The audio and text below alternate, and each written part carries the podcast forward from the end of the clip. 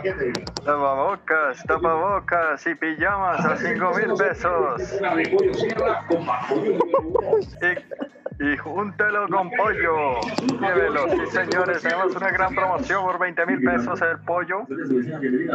De verdad, lo haces muy bien.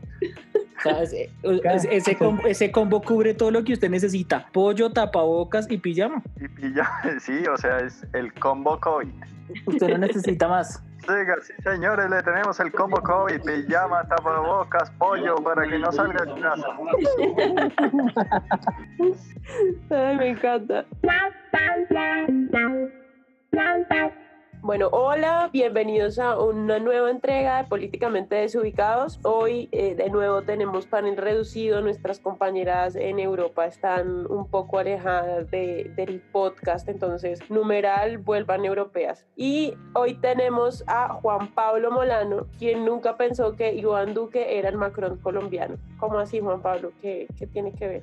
Pues es que cuando, cuando quedó elegido Iván Duque, trataron de venderlo como un Macron, pero, pero no, el tipo, el tipo salió de una farsa. Mm, Bueno, vamos a hablar de esas cosas más adelante en el episodio. Eh, también estamos con Andrés Pérez, futuro ministro de la apatía y la desesperación post-COVID. Cuéntanos cómo te has sentido en esta cuarentena, Andrés. Voy a instaurar toda una serie de políticas públicas encaminadas a la consecución, adaptación y protección de cabinas para suicidios en el post-COVID. Ay, que, pero por favor, estamos exagerando un poquito. No queremos eh, que nuestros oyentes hagan ese tipo de cosas. Andrés López, arqueólogo del vallenato y el merengue. Buenas, buenas, buenas. Eh, hoy traigo animación por cuota de mi vecino. Uy, mire, se votaron con, con eh, puro corrido mexicano. Eh, bueno, saludos a todos. Ahí vamos cayendo en la nota. No, no nos engañas, López, sabemos que estás celebrando el arresto de Álvaro Uribe Vélez, lo sabemos, Perry. Aquí estamos, de- destápese alguito. ¿Y tú cómo estás, estimada Sonia? Que estás que le llamas a la policía por, a tus vecinos por la rumba, pero no quieres ser la amargada del edificio? Ay, sí, es un dilema dentro de mí. Yo creo que son los 30. ¿Que, que Es te hacen la amargada? Gente, la gente empieza todo el día con música todo volumen y, y tampoco. Eh, mis intervenciones van a estar guiadas por, por música toda hora. Bueno, ge- gente bella, de- debido a la importancia de, de- de este día, vamos a hacer- hablar solamente cosas serias en este podcast. No va a partir el podcast en dos. Eh, este es sin duda alguna el mejor podcast del universo. Lo- Duélale a quien le duela. Y Álvaro Uribe Vélez está arrestado. Duélale a quien le duela. Esta semana entonces eh, nos propusimos charlar y comentar sobre los impactos de la situación del arresto de Álvaro Uribe Vélez eh, para que los oyentes lo tengan muy en su mente. A este sujeto expresidente lo arrestan por un caso de manipulación de testigos. Si están esperando otras cosas, este no es el asunto. Este es asunto de manipulación de testigos. ¿Cómo ven ustedes el panorama, queridos compañeros? Yo creo que Álvaro Uribe va a salir impune de todo esto. Al final el, el abogado, Cadena, va, a desligarse del proceso, se va a echar la culpa y Álvaro Uribe va a quedar libre. Pues más allá, yo creo que más allá de la decisión judicial, es decir, de lo que vaya a pasar o no vaya a pasar, pues obviamente es un precedente importantísimo eh, por todo lo que implica tener un presidente y no solamente cualquier presidente, eh, Uribe en, en la pues en detención domiciliaria al menos. Eh, y ahora con COVID, que eso le suma un plus porque pues Pobre COVID. como Le pobre COVID Uribe que tiene autodefensas. Entonces yo creo que es muy importante lo que está pasando, eh, porque lo que significa es que nadie está por encima de la ley, mucho menos un expresidente, que son personas que en principio tendrían que pues, dar ejemplos, ser correctas, en fin. Y bueno, las, las opiniones de la gente con respecto a que si es culpable o no es culpable, pues qué importa, o sea, lo que decide es la corte y, y así tiene que ser, porque estamos en un estado de derecho y la gente tiene derecho a opinar lo que quiera y seguir al que quiera, pero pues la, la decisión es de la Corte y eso hay que respetarlo. Me parece que la, la, respuesta igual de la gente está un poco desproporcionada. Digamos, eh, en este, este caso todavía ni siquiera está en primera, eh, o sea, ni siquiera está en primera etapa. El proceso puede durar entre dos y tres años, o sea, todavía falta mucho, mucho, mucho tiempo, pero la gente parece, o sea, estar pensando que a él lo van a juzgar mañana y la sentencia va a salir mañana, ¿no? En realidad falta mucho tiempo. Yo lo, lo, lo que decía Juan Pablo de, de, que Cadena al final se va a echar toda la culpa, no lo veo tan claro porque ya el proceso de Uribe es independiente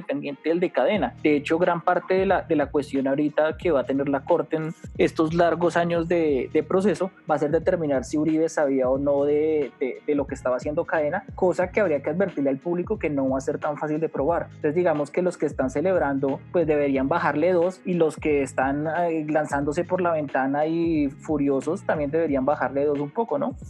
Aquí, aquí hay otro elemento que yo veo y es que eh, el tema de, digamos, de, empezar a atacar las instituciones cuando el Centro Democrático tan pronto eh, eh, domiciliaria Uribe, empezó, empezó el Centro Democrático a llamar a una asamblea constituyente, lo cual resulta ser una cosa que no, que es peligrosa a nivel institucional el hecho de que, de que los, las personas que participan de las instituciones sean eh, personas que cometen errores, que sean corruptos o entre otro tipo de cosas, no, no, no es culpa de las instituciones, las instituciones se hicieron para respetarlas.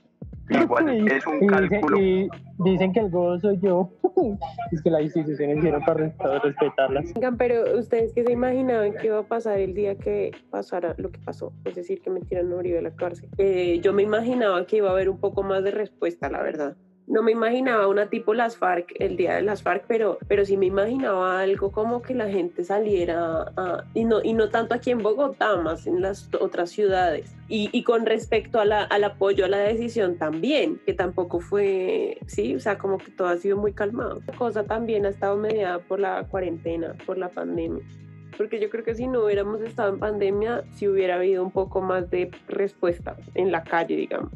y, y, además no se podía diferenciar porque había aplauso a Uribe y aplauso a las cortes al mismo tiempo. Entonces tenía que, se, apla ¿cómo aplaude uno en una causa y, y aplaude para la otra? No, pero, pero Tenía que ponerse de acuerdo para aplaudir de diferente manera.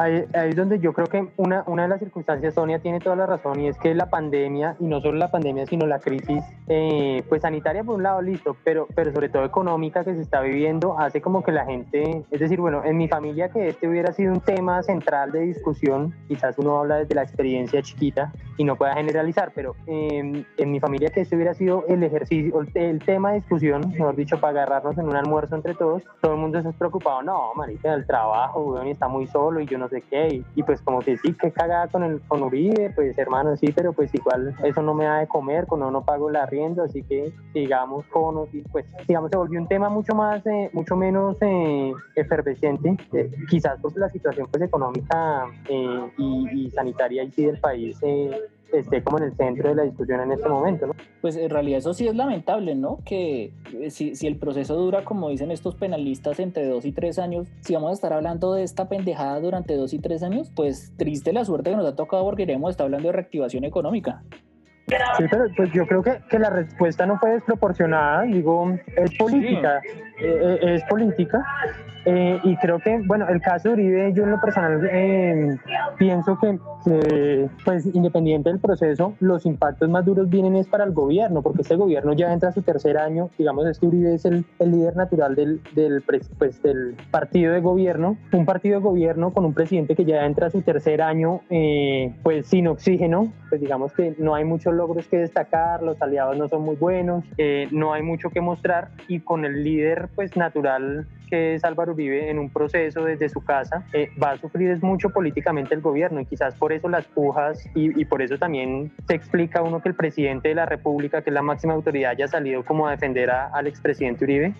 eh, pues más por los impactos políticos que tiene este tipo de eh, la, la situación que por, que, que por el proceso en sí mismo.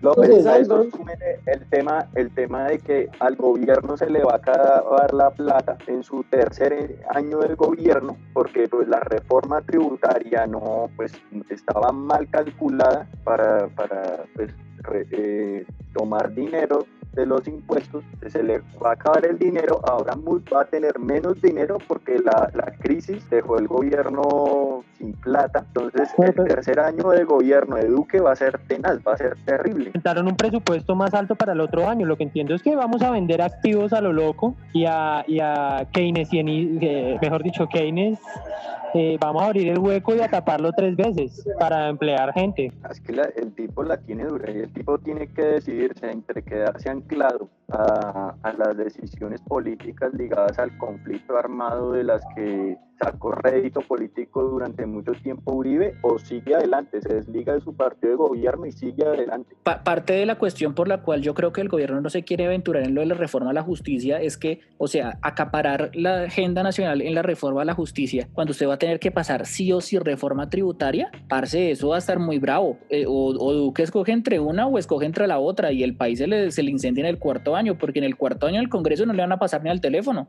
Pero no, no, no creen que el, que el anuncio que hizo pues la detención de Uribe y el anuncio del gobierno de, de, pasar una reforma a la justicia chocan muchísimo en este momento. Digamos como que en el panorama queda como, como que un, lo que se viene es una propuesta revanchista y pues lo primero que yo voy a hacer como opositor al gobierno o como alguien que quiere sacar réditos es decir, no, o sea, digamos que cualquier propuesta del gobierno en este momento, por buena que pudiese ser, suena ya de entrada revanchista, suena como que está atacando a las Cortes por la decisión, eh, digamos, un ataque político a las Cortes por la decisión contra el expresidente Uribe y en ese sentido lo que pierde el, el gobierno en este momento es margen de maniobra con, con, pues ante una reforma a la justicia y en general ante, ante las cortes, ante las altas cortes, eh, pues, digamos el, el, precedente de esto es que las cuatro cortes, eh, la JEP y el Consejo de Estado, la Corte Suprema y la Corte Constitucional emitieron un comunicado conjunto pidiendo respeto por la autonomía del, de, de la rama judicial. Entonces dice uno, lo que hace el gobierno un poco es alinear a todas las cortes en contra suya.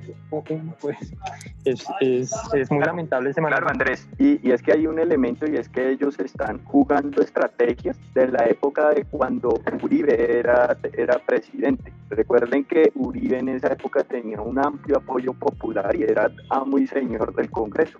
Ahora, quieren aplicar las mismas estrategias de apoyo popular y de y sin apoyo en el Congreso eh, para, para, impulsar, digamos, presionar a las Cortes, pero obviamente es algo absurdo. Yo creo que sin vacío, el gobierno sin, sin Uribe, una... sin Uribe, un segundito, un segundito, digo, sin Uribe ah, y sí. sin otros aliados en el Congreso, porque es que el gobierno realmente, salvo ahorita que montaron a cambio radical para unos temas específicos, el, el gobierno le va muy mal en el Congreso. Eh, plantearon, pues se montaron en una idea un poco extraña de, de no trabajar con el Congreso de la República, de, de que el Congreso era una rama independiente, entonces nosotros no tenemos nada que ver y pues el Congreso sí actúa independientemente, pero eh, sacando mociones de censura contra sus ministros, presionando, no pasando proyectos de ley. Hay un manejo pues muy lamentable y, y digamos que es que transformarlo a dos años de gobierno pues todavía tiene su dificultad. Digo, eh, eh, sin el partido de gobierno, sin el Centro Democrático, Duque queda absolutamente solo en el Congreso y, y pues muy fregado. Yo creo que debería encontrar una agenda común con diferentes partidos, encontrar una agenda común en proyectos de ley en que todos los partidos les beneficie para tratar de salvar el gobierno. De lo contrario, si sigue con esa agenda legislativa enfrentándose a las cortes, enfrentándose al, al Congreso, pues el tipo podría salir adelante con esta agenda común. De lo contrario, el tipo se va a hundir y va a andar en piloto automático hasta que se acabe el gobierno tipo está hundido ya.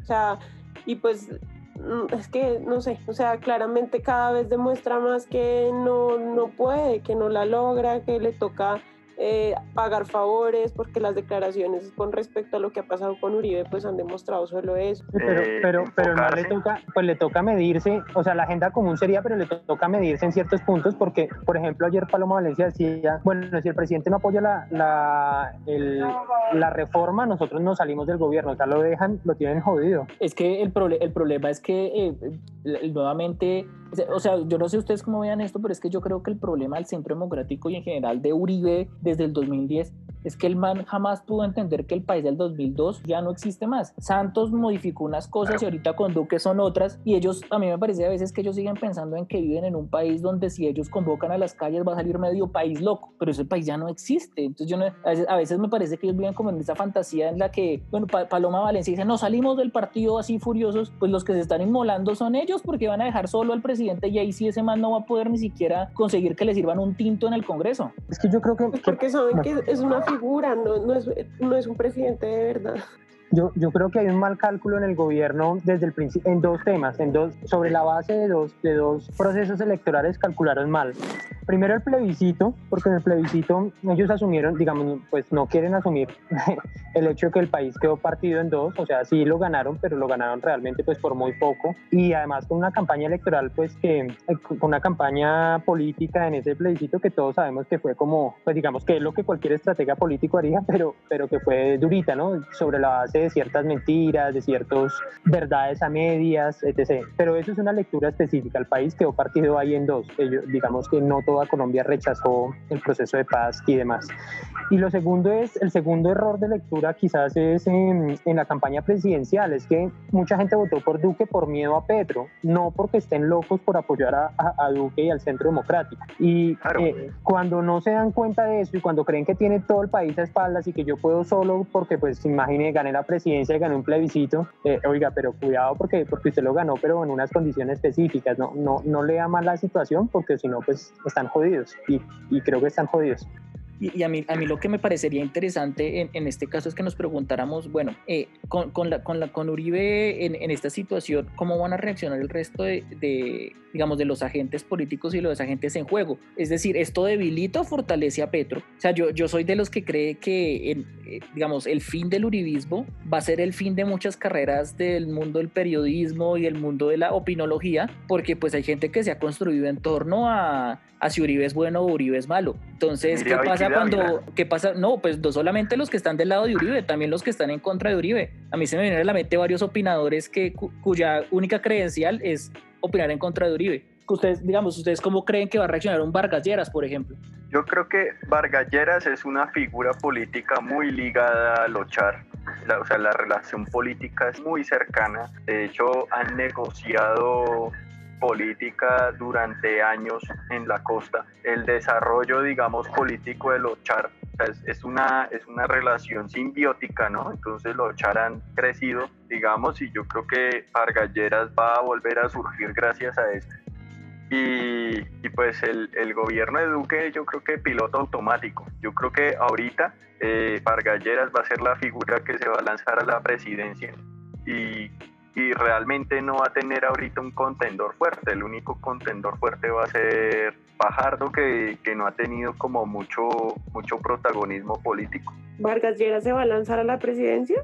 Yo estoy seguro, sí. Pero yo no estoy tan seguro de que... fue en la anterior, yo, yo, yo de él por puro orgullo no, no haría nada yo no veo esa conexión con los no veo esa conexión con, con, los Char o sea los Char eh, a mí, a mí, o sea cuando los Char ponen a Arturo Char de presidente del, del, Congreso me parece que eso es una declaración para el país de que ellos van a empezar a jugar. Y Char Junior yo creo que va para presidenciales ellos no ya no más Vargasieras yo creo que quieren su apellido propio en, en, esa vuelta eso eso de ser segundones de alguien más yo creo que desde que pusieron Arturito en el poder, ya, ya esa cuenta no les, no les va. Pero mire que los Char no tienen la suficiente capacidad de, de, llevar a cabo, de tener votos de, Antioquia, del centro del país. En el centro del país yo creo que los Char no ganarían. Pues eso es lo que les toca empezar a construir. Es que, todavía tienen el tiempito para hacer la campaña. Mire que aquí en el interior no le comen tanto cuento a los Char. Y a Vargalleras menos creo que le, que le cogen más cuento a Vargalleras. Compañera Sonia, ¿tú cómo ves esto? ¿Fortalece o debilita a Petro?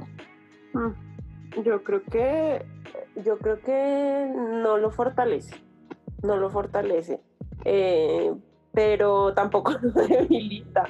O sea, yo creo que la, la cosa está como muy centrada en, en Uribe y si el, es decir, yo creo que sí podría darle una fuerza al uribismo por el tema de ser mártir, pero yo creo que Petro todavía tiene, no sé, creo que la gente es decir, la gente que votó en, en, las elecciones pasadas, pues obviamente era o Petro o Duque y era una polarización exagerada. Yo creo que no, yo creo que no lo va a fortalecer más, más de la cuenta. O sea, la gente ya no le está comiendo ni a Uribe ni a Petro. Y realmente con, con todo esto, ¿no? el antagonista de Uribe es Petro. Y es como esa relación entre el Guasón y Batman, ¿no? Entonces, cuando. ¿Cuál es cuál? ¿Cuál es cuál? Batman, ¿Cuál es cuál? ¿Y cuál es cuál? No, no, no, lo voy a decir, no lo voy a decir. Pero cuando se acabe esa Ay, relación como dialéctica, Usted piensa, usted sabe que, mire, Batman era paraco básicamente, ¿sí o qué? Actuaba al margen de la ley, pero pues defendía el Estado de Derecho, el statu quo, entonces uno más o menos sabe por dónde. Y el Guasón quería como incendiar todo, como alterar profundamente el sistema. sí, sí, Entonces sí, ahora, te- le teniendo, la teniendo, gasolina y la dinamita. La gasolina y la dinamita. entonces ya más o menos sabemos Molano por qué hizo ese, ese comentario. Entonces, existe esa relación dialéctica y a los colombianos nos han vendido esa relación dialéctica Sí. y no nos han dejado ver más allá otras opciones que vienen surgiendo, otros nuevos liderazgos. Creo que el estar enfocándonos los medios de comunicación y todo lo que nos rodea a nivel político en esa relación nos no- ha, dejado de lado esos liderazgos que, que deberían estar produciéndose desde diferentes partidos políticos. Estás escuchando Políticamente Desubicados. Síguenos en nuestras redes sociales en YouTube como Políticamente Desubicados y Instagram como poli.desubicados. Pero, pero venga, a propósito de eso, eh, yo, sé que estamos muy cerca y probablemente sea todavía muy difícil. Y digamos que esta sea la estocada final del uribismo. Eh, ¿Cuál es el, digamos, tratando de ser mesurados, racionales, respirando hondo y demás, cuál es, cuál es el legado de, de Uribe? ¿Qué, qué, van a, ¿Qué va a decir la historia sobre este sujeto? Pero esa pregunta hay que, hay, hay que formularla, Andresillo, en varios tiempos históricos. Digamos, en, en 10 años, ¿qué va a decir la historia? O en 100 años, porque en 100 años seguramente va a ser la seguridad democrática y la transformación del Estado, pues digamos, eh, como uno siempre piensa en esos 100 años y en las grandes reformas, ¿no? La reforma del general Reyes, la, las, pues la cosa así. Pero pues en el corto tiempo, parce, la generación, la generación que viene creciendo, digamos, joven, pues lo- sí lo tienen un concepto muy negativo, ¿no? Eh, un concepto como de vínculo con, si no con corrupción, por lo menos sí con el paramilitarismo, eh, digamos, una persona eh, negativa en su imagen. Yo creo que Uribe en unos años va a ser visto como un tirano. El, el mito de la seguridad democrática fue, fue completamente pues, desmitificado porque sus resultados no fueron lo que se quería. Uy, Eh, parte, pero yo no sé, pues, ah, pues qué pena controvertir e interrumpir, pero, pero la seguridad democrática tiene sus fans, o sea, y pues gente que vio cómo se transformó el campo y cómo llegó por primera vez el, el policía, la estación de policía al pueblito tal, eh, de pronto sí, sí, sí tiene a Uribe en otro concepto. Pero analicemos, por ejemplo, el tema de las zonas de consolidación. Eh, Gua- Guapa, pero es que, es que el- Sí. la cuestión es que usted, su merced, está- se está yendo a- al, al, digamos, la etapa final. Es decir, eh, eh, en esto yo, yo todavía se lo siguen cobrando a Juanita Gobertus, pero pues a mí también me parece muy obtuso decir que gran parte de la negociación que se pudo hacer con las FARC y del fracaso de su plan de consolidación en, en los 90 y el principio de los 2000 se debió al cambio de la política de seguridad democrática. Es un poco, yo, yo sé que eso ofende a mucha gente, pero es un poco obtuso no reconocer eso como parte de, del proceso de, de, de, obligarlos a negociar. Total, o sea, na- nadie niega las ventajas de- del gobierno de Uribe, pero es que pues eso no lo hace menos eh, culpable de los delitos que haya cometido. Es decir, como dice la, es que el argumento que han tenido los uribistas estos días es que es tan buen padre, tan buen eh, presidente que fue, ¿cómo lo van a meter a la cárcel? Pues es que a uno no lo meten a la cárcel por las cosas supuestamente buenas que ha hecho, ni por pendejadas, es un delito que cometió y es totalmente diferente a lo que están diciendo. Pero, pero miren, por Pero- ejemplo, pero- cuando, cuando les digo lo, lo de la evaluación histórica, eh, ahorita que estaban conmemorando el- las elecciones de 1970 con el tema de- del eventual fraude de, de Pastrana Borrero, eh, ¿ustedes no, no han notado que todo lo que rodea en la actualidad a Rojas Piñilla y todo esto está marcado por la óptica de, uy, qué buen presidente, no sé qué, así se más, y se olvidan que, que a Rojas Pinilla tocó sacarlo casi por las malas, que fue un dictador militar, que mató a unos estudiantes, que mató a una gente en una plaza de toros. Entonces digamos que eh, de pronto la historia, bueno, no sé si es muy aventurado decirlo, pero como tal vez la historia no trate tan mal a Uribe, o, se convertirá en esa figura, eh, porque todavía tenemos mucha gente que dice que Rojas Pirilla esto, que Rojas Pirilla lo otro, y se le olvida todas las cosas complicadas que hay en su haber, e incluso todavía reclaman unas elecciones que probablemente se le robaron, pero pues eh, es que el prontuario del amigo Pirilla era fuerte. La historia no va a decir que Uribe fue eh, el más malo del planeta, digamos, no fue Hitler. Es decir, yo creo que siempre va a haber los dos lados de la historia porque así estamos en este momento y eso se va a ver reflejado. Es decir, no creo que simplemente vaya, no, sé, no creo que simplemente se vaya a santificar y que todo el mundo vaya a creer que fue un santo. No sé. Creo que los grandes, los grandes líderes de la historia tienen esas dualidades, ¿no? Recordemos hasta Julio César, desde que cruzó el Rubicón con sus tropas y tomó el poder en Roma y fue declarado dictador, lo detestó el Senado y lo asesinaron a puñaladas. Pero hoy en día reconocemos que Julio César fue un gran líder militar y político. Uy, ya, ya Juan Pablo me pone a Uribe y a Julio César cabeza a cabeza. Una carrera de caballos por la importancia histórica. Pero pues recordemos que Uribe es el gran colombiano.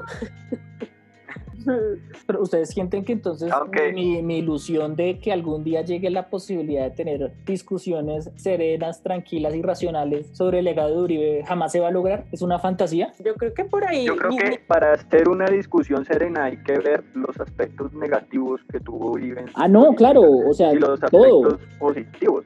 Es que, ni siquiera, es que ni siquiera yo, es que yo no, yo no lo veo tanto en los aspectos positivos de la política de él per se, sino tener la capacidad de, de entender qué país era Colombia a principios del 2000 y en los 90. Es decir, o sea, la figura de Uribe no emerge de la nada, hay toda una serie de situaciones y condiciones que permitieron su existencia y yo, yo espero algún día realmente que se tenga la posibilidad de, pues, de tener un diálogo sereno sobre qué sociedad produjo Uribe y también sería muy bueno tener qué sociedad lo va a tumbar. Eso sería muy bonito como mirar esos, esas transformaciones sociales que posicionaron a este, a, este, a este maldito y ahorita lo están tumbando. Eso, eso es una transformación social muy bonita que debería ser la, que, la de destacar, pero es que a veces se destaca, es como los superpoderes de Uribe tipo Matarife, que eso es lo que a mí no me gusta.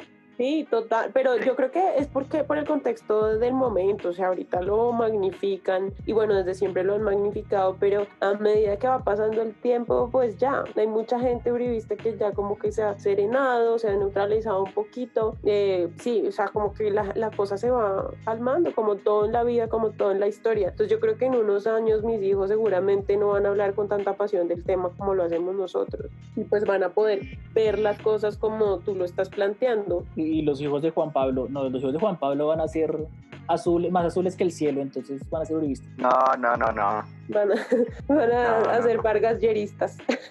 no, ok. Laurianistas hasta la muerte. no, uy, no. Yo creo que el Partido Conservador no le ha dado mucho, no le ha dejado mucho a, a este país. Creo que, no sea así.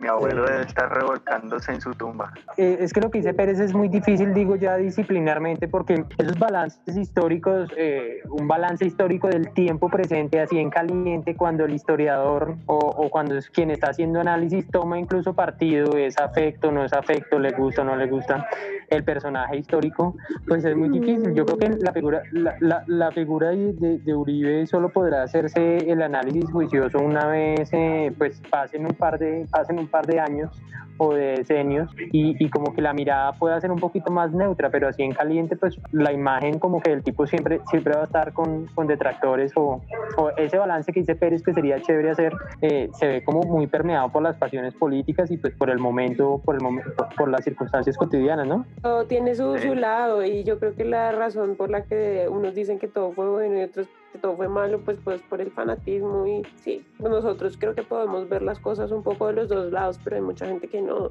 Eh, y, y, cada uno habla cómo le va en la vida y cómo le va en la historia, entonces pues si a mí me tocó eh, sufrir por el tema de las FARC, pues seguramente en, en, en, muchas partes la gente va a decir, no, es que Uribe me salvó en ese momento.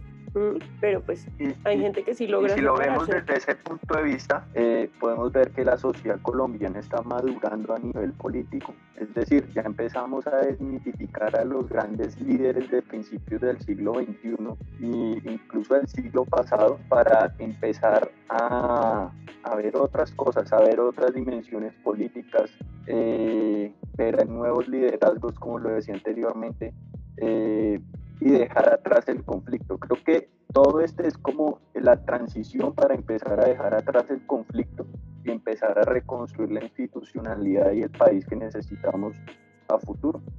Por ejemplo, podríamos, podríamos ver el tema de Fujimori, el Fujimorismo, ¿no? Que, que, otra vez empezó a surgir en Perú.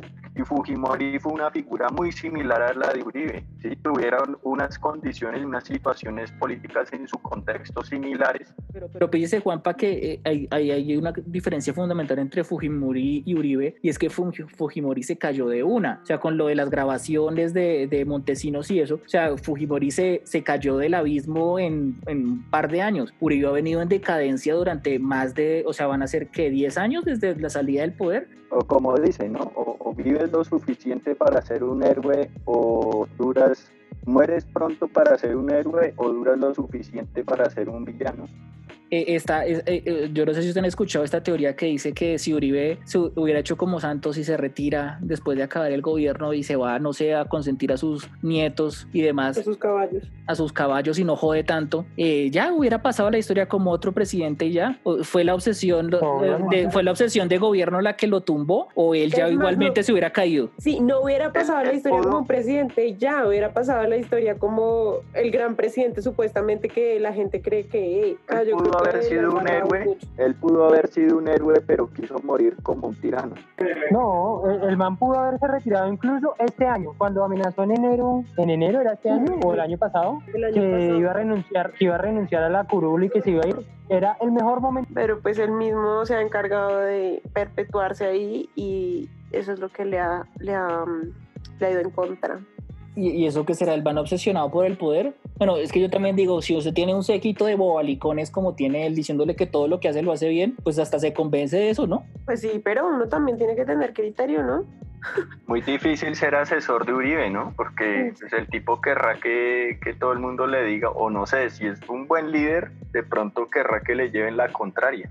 Es como, es como hubiera hecho como Santos, de verdad. O sea, Santos queda como, yo creo que Santos y en la historia va a quedar como de los mejores. No, y es que Santos es el mejor, ha sido el mejor presidente de Colombia en mucho tiempo desde Lleras. Bueno, pues temas de, de, economía y ese tipo de cosas pues está un poquito en, duda, ¿no? Pero, pero obviamente el tema de la paz, eso va a pesar mucho en la historia. Es que, es que eso es lo que yo, yo les digo que, que pasó con Lleras y, y, el tema de las elecciones del 70. O sea, eso es un pie de página. Para Santos, el, cuando, cuando veamos el, eh, no sé, en una enciclopedia o lo que sea, el gobierno de Santos, lo que va a aparecer en, en, la portada es el proceso de paz. Todo lo de economía, incluso lo de Odebrecht y todo eso, son meros pies de página, parce. Y él por eso se va, se retiró y está relajado y está así, por eso el meme de Harvard y Yale. Eh, Santos en Harvard y Uribe en Yale. Eh, pues es que imagínense cómo es la imagen internacional que Santos puede dar clases en Harvard y en esas universidades ah, cagado de la risa y, Uribe pone un pie allá y todas las organizaciones de derechos humanos están jodidas. Y sabiendo que Santos fue ministro de, defensa de Uribe. Yo extraño a Santos y todo. Sí, no, el tipo sabía, o sea, conocía muy bien el juego político del país. Ya salió, terminó, ahora está con su fundación, está con sus cosas académicas y ya, dedicado a su familia. Eso mejora la imagen un montón y la gente se olvida de las cosas malas y sale, pero Uribe con su mm, pendejada ahí. Yo creo que Uribe se mantuvo en el poder para que las cortes no se le vinieran encima. Creo que eso es más bien por ahí. Pero además falló porque el senador pues lo juzga la Corte Suprema. Si hubiera, hubiera quedado como, expresidente, simplemente lo hubiera cosiatado el Congreso y ahí sin paila. Maldita obsesión por el poder. O sea, el Congreso no lo acusaría no más. Estás escuchando Políticamente Desubicados. Síguenos en nuestras redes sociales en YouTube como Políticamente Desubicados y Instagram como poli.desubicados.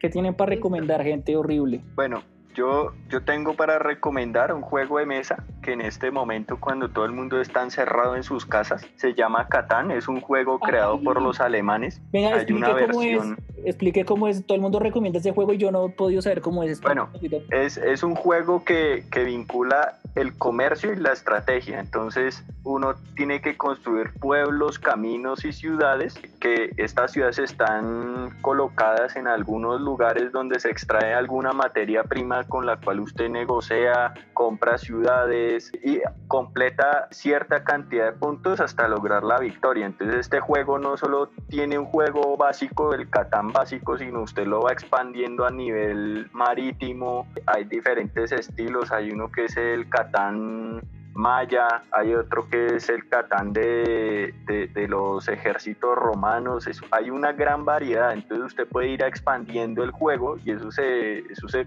se forma un tablero grandísimo y de verdad es un juego increíble, es un juego muy bueno. ¿Cómo se llama? Catán. Juanpa, y ahí denos cuánto, cuánto cuesta, cuánto le costó. El, el juego es, es algo caro.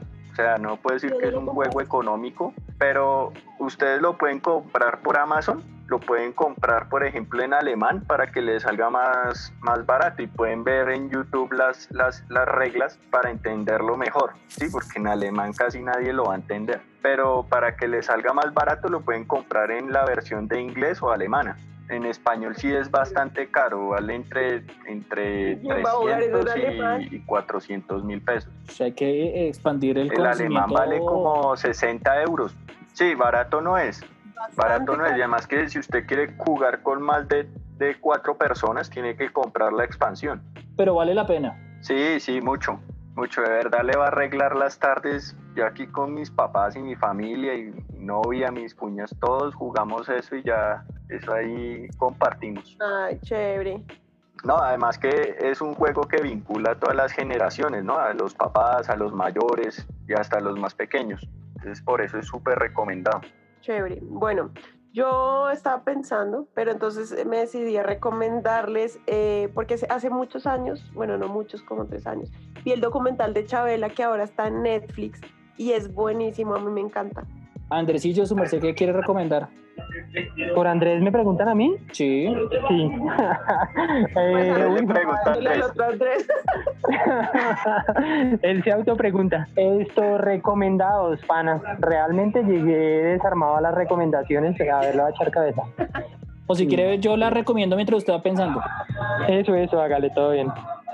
Eh, yo les, les recomiendo, eh, eh, hace poquito acabó de salir en Netflix una cosa muy interesante, no sé si la vieron, que se llama como Conexiones, que es como una serie de mini, documentales con diferentes temáticas. Es, es, algo así como lo que ellos tienen de en pocas palabras, de explicar las cosas en pocas palabras, pero este se llama Conexiones y tiene como varios capítulos explicando cosas interesantes. entonces, Sí, se llama Conexiones. Eh, les recomiendo mucho. El, eh, el, primer capítulo se trata sobre vigilancia y básicamente lo, lo que hacen es eh, ir, eh, ir, mirando cómo el tema del reconocimiento facial se ha convertido en una tecnología que se utiliza para cientos de cosas, incluso para el tema de, de la industria cárnica, para saber si los marranitos cuando los sacrifican están tristes o están felices. Entonces, porque la carne sabe mejor y no sé qué.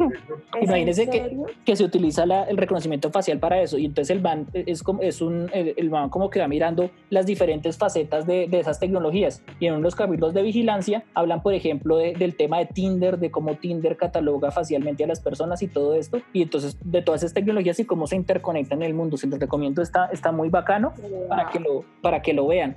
Estoy en tiempos en el podcast, ¿sí o no? Entro mal, entro... Eh, es la música que me tiene un poco así como... Parece que estuvieras borracho. Hay que, en, general hay que disculparnos con nuestros oyentes porque el audio de este capítulo no está a la locura. Sí, está horrible. Ahí, van a montarla entonces. Eh, vengan, hay una, hay un, hay un, eh, un podcast muy bueno en, en, Spotify que se llama Serialmente. Eh, es un, un, un, podcast sobre asesinos seriales. Eh, se me olvidó ahora el nombre de quien lo produce, pero chicos, súper recomendado. Hay que buscarlo serialmente. Vía podcast. Vía podcast, sí. Eh, no, pero el, el, locutor, ¿recuerdas cómo se llama? Eh, y además el productor. No, no me acuerdo. Bueno, pero realmente, pues las historias de asesinos seriales, no solo los gringos que son los que más eh, generan consumo cultural, sino el, el, hombre pues viaja a África, a Europa. Eh, Camelo, a, Sebastián Camelo, muy. Claro. Sí, sí, sí. Muy, muy Interesante buen porque uno cree que el asesino serial es solo de Estados Unidos y, y hay más. No, hay, y hay unos programas buenísimos, hay unos mejores que otros, de verdad, es chévere. Así es, muy buen, muy buen Hay, podcast, hay unos, que hay unos asesinos mejores que otros, Sonia. No, no. Bueno, a, mí me, a mí me ha causado un poco de conflicto el tema porque yo creo que a veces es como que uno idealiza al asesino y él trata como de hacerlo ver, o sea, es que él le da la explicación desde chiquito de cómo, cuáles fueron los traumas que pueden haber causado eso. Entonces, Pero es que ellos son manipuladores, o sea, ahí está también interesante. Ellos están No, es súper interesante porque uno entiende realmente por qué, eh, bueno, obviamente aparte porque tiene unas condiciones psicológicas predispuestas, pues la- el ambiente en el que crece y ese tipo de cosas pues ayudan a que se convierta en un asesino en serie. Eh, bueno, eh, agradecemos mucho escuchar este episodio a nuestros oyentes. Sabemos que no ha sido el mejor en condiciones técnicas, pero nos, la otra semana seguramente será mejor y con todo el panel esperamos. Gracias por escucharnos y que tengan una buena semana. Sí, sí, un las- abrazo. si el resto de las panelistas siguen sin venir, instauraremos la sección secretos del que no ha venido y revelaremos todos sus secretos. De acuerdo. Esto fue Políticamente Desubicados. No olvides seguirnos en nuestras redes sociales, en YouTube como Políticamente Desubicados y en Instagram como poli.desubicados.